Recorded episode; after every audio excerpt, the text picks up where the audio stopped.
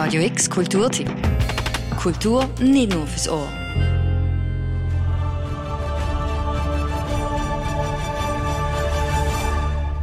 Riesige Dino-ähnliche Viecher töten in Begleitung von herzigen, flauschigen Katzen. Das alles, während du auf einem Wolf reitest. Monster Hunter Rise macht's möglich. Der neueste Ableger von der Monster Hunter Reihe auf der Nintendo Switch. Heißt, du kannst auch im Zug, auf dem WC oder während dem Autofahren Monster klöppeln. Aber nur auf dem Beifahrersitz. Don't slay monsters and drive kids. Aber zuerst einmal von vorne. Monster Hunter Rise spielt in einer Welt, die vom antiken Japan inspiriert ist. Und du bist in Kamura daheim. Kamura sieht zwar friedlich aus, hat aber ein großes Problem. Monster drohen es zu überrennen und da kommst du als Monsterjäger ins Spiel. Du begibst dich auf Missionen in verschiedenen Terrains wie Wald, Wüste oder eine Eislandschaft, um ganz unterschiedliche Monster zu erlegen.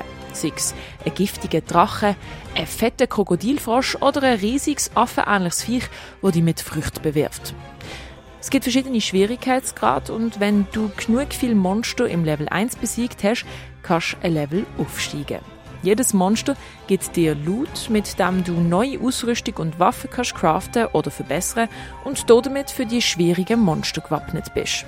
Das stetige Verbessern und Stärker werden, das macht einfach süchtig. Wenn du allein spielst, dann wirst du begleitet von zwei Buddies. Monster Hunter Fans kennen Palikos schon. Das sind quasi gescheite Katzen auf zwei Beinen, die dich im Kampf begleiten.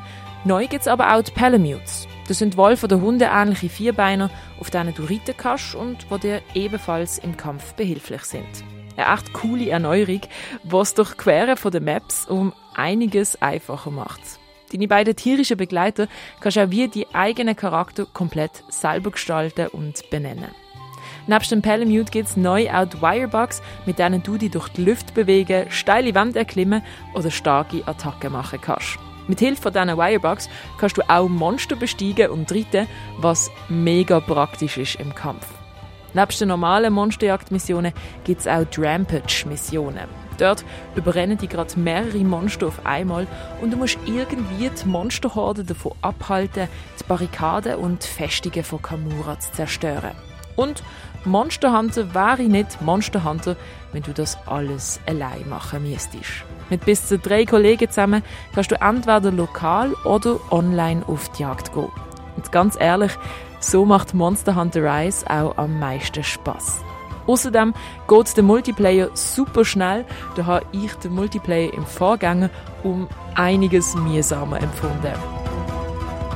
Übrigens ist das Spiel in drei Sprachen vertont. Japanisch, Englisch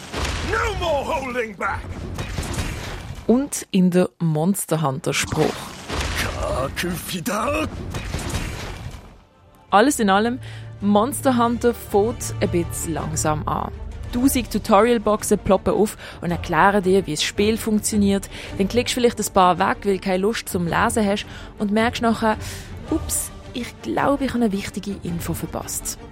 Auch die Kampfmechanik ist gewöhnungsbedürftig und du brauchst zuerst ein bisschen zum Reinkommen, aber lass dich von dem nicht abschrecken. Weil nach einer Weile wirst du reinkommen. Und Monster Hunter Rise lohnt sich echt. Viel Spaß beim Monsterjagen wünscht für Radio X die Noemi Keller.